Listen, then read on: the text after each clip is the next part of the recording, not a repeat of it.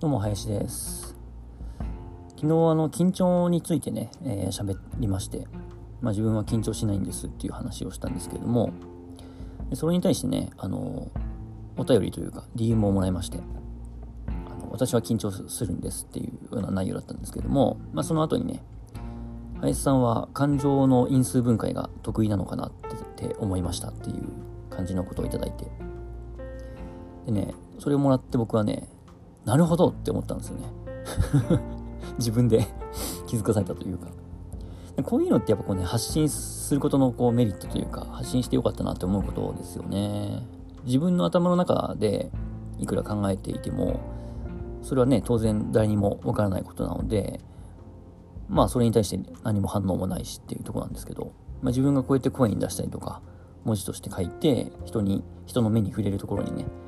こう発信するっていうことによってそれに対する反応が見られるっていうのは、まあ、発信することのいいところかなと思います、まあ、当然ねこう知名度が上がってきたりとか、えー、発言内容が結構こうなんだろうな偏ったというか強めの内容の場合はそれに対して批判もあったりはすると思いますけれども、まあ、それもそれでね一つの影響力が大きくなってきた証拠かなと思うので、うん。まあ、僕はあんまりこう批判が来るっていうことに対してそんなにこうネガティブな思いはないんですけどもまあ、そもそもそこまでね、知名度もないしっていうとこなんですけど。はい。で、緊張の話ですね。そう。で、感情の因数分解って自分ではあまり考えたことなかったんですけど、まあ、考えてみたらですね、感情に限らず僕結構因数分解することが多いなっていうふうに思いますね。以前あの Voicy で痛みのマネジメントみたいな話をした時にやっぱりそこでもねあのそれこそ痛みの因数分解みたいな話をしたんですよね走ってる時に、えーとまあ、右足が痛いっていうざっくりした表現からじゃあ右足の膝が痛いっていう1個具体レイヤーを上げてでさらにじゃあ膝のどの部分が痛いのか、えー、下下が下の方なのか上の方なのか内側なのか外側なのかっていうとこではまた細かくなりますよね。でさらにそれがどういう時に痛いのか膝を曲げた時に痛いのか伸ばした時に痛いのかあるいは着地をした時に痛いのか地面を蹴る時に痛いのか何もしなくても痛いのかとか。あとまあ坂道を登っている時に痛いのか下っている時に痛いのか、えー、あとは走っている時に痛いのか歩いていても痛いのかとかね。止まっていても痛いのかとか。どんどんどんどんこう分解しようと思えばできるんですよね。でそれ分解していけばいくほど、まあ、それに対する細かい対処法っていうのが、まあ、こう選択肢が増えていくと、うん。っていう感じで、まあ、結構因数分解はねいろんなところでしてるかなっていうふうに確かに思いました。で感情の因数分解っていうところが、まあ、緊張しないっていうところにつながってるのかどうかっていうところはちょっと僕もあんまりまだあのー、ね、えー、そこまではなんだろうな分かってないんですけども。確かに僕そうですねあのレース始まる時に緊張しないことがあの感情の因数分解っていうことが影響してるんだとすればですね僕の場合確かにあの感情っていうものをそもそもあんまり持ち込んでない気はしますね。今振り返ってみると。あのね結構ねやっぱりその準備段階が長いじゃないですか。スポーツでも。まあビジネスでもそうだと思いますけども。本番っていうのは結局その、まあ、本番って本番と練習っていうものがある場合はですね。大体みんな本番で緊張すると思うんですけど。その練習してきたものの、まあ、集大成としてそれを本番にぶつけるわけですけどもあのイチローがよく言ってましたよねあの打席に立つ時っていうのは今まで練習してきたことの確認作業でしかないっていう感じのことをイチローが言ってたと思うんですけど、まあ、イチローが言うとすごい説得力ありますよね。うんなんでこうやっぱりねあのね子供の頃から小学校の先生とかもよく言ってることですけどもやっぱこう練習でできなかったことは本番でできないっていうのはねあるんですよね。まあもちろんね練習でできなかったけど本番でできるってことありますよ。実際は。あるんですけど基本的にはやっぱ練習してきたものの積み重ねっていうのが本番で出るだけなのでそのいかに練習を積んでそれを本番で出せるかっていうところに、まあ、集中するわけですけども、まあ、特にねやっぱトレイルランニングっていうスポーツって不確定要素がめちゃくちゃ多いんですね。なのでどれだけ準備をしても想定外のことが起きるっていうことを想定していくんですね僕の場合は。まあ、他の人も多分そうだと思いますけど。どれだけ練習したってやっぱ足は痛くなるし、えっ、ー、と、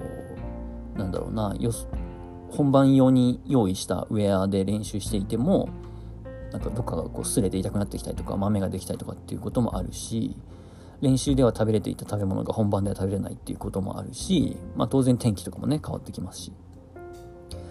なのでその予想できないことを受け入れるっていう力がまず必要になってくるっていうこととそうするとやっぱりねあの緊張ってやっぱりこう自分の思い通りに行くかどうかわからないっていうせめぎ合いが緊張の大きな一つの要因だと思うんですけどそもそも自分の思い通りに行くはずがないっていうふうに思ってしまえば、実際そうなんですけど思ってしまえばなんかねそこは一つ緊張をほぐすあのなんだろうな。スキルの一つかなと思いますね。で僕の場合こう例えば100マイルレースのスタートラインに立つ時って結構ねそのね考えることがいっぱいあって忙しいんですよ。何て言うかな。もちろんね準備でそのざっくり何を入れたかとかっていう確認もそうだしあとなんだろうな、その体の声を聞くみたいなこと、今日の体調はどうだっていうのも、その後のレース展開っていうか、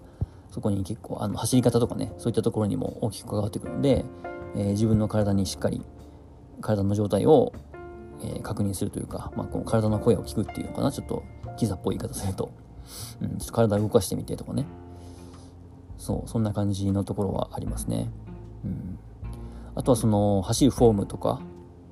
走るフォームなんかはねあれでも一回身につけたらあの体に染み込むっていうもんでもなくてこれは多分ロードランナーの選手でも同じだと思いますけども本当にねもうね5秒おきぐらいにね今自分のフォームちゃんと崩れてないかとかっていうのを結構考えるんですよね。まあいろんな人にこう話その辺の話を詳しく聞いたわけではないんですけども結構そういう人多いんじゃないかなと思います。僕もやっぱりねロード走っててもあ今ちゃんと足がしっかりまっすぐ触れてるかなとか、えー、なんだろうな。うん肘がしっかり後ろに引けてるかなとかそうすごいねフォームに関してはねやっぱ気抜くとすぐ崩れるのでいくら練習で何百時間と走っててもね崩れるんですよやっぱり。なのでねそこは結構ねそっちにフォーカスをするともう感情どころじゃないっていうところはあったりしますね。うん。なのでそうですね。感情の因数分解。うん。なんだろうな。因数分解をしているのであればレース中かな。うん。レース中にやっぱりこうね調子が落ちてきたとか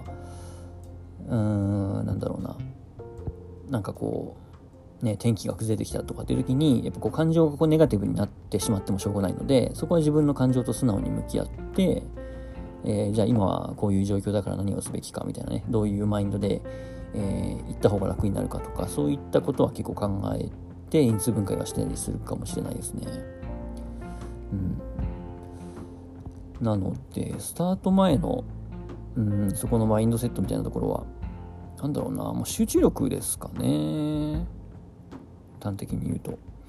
うん、ちょっと自分でもあんまりまだそこは言語化しきれてないんですけれども、うん、なんか不安に思ってる暇がないというかいろいろこう考えることがあってっていう感じかな。ちょっとこの辺については僕もまだまだあの発展途上というかあの、まあ、最後まで結局答えは出ないことなのかもしれないですけど、うん、ちょっともう少しね、自分でも掘り下げていきたいと思うので、また喋ると思います。はい、こんな感じで、なんかこう、また DM とかでいろいろもらえると、すごく僕自身の学びにもなったりするので、嬉しいですね。はい、というわけで、えー、まあ全然、あの、毎日喋るとか決めてるわけじゃないんですけど、なんとなく今のところは喋ることがあるので、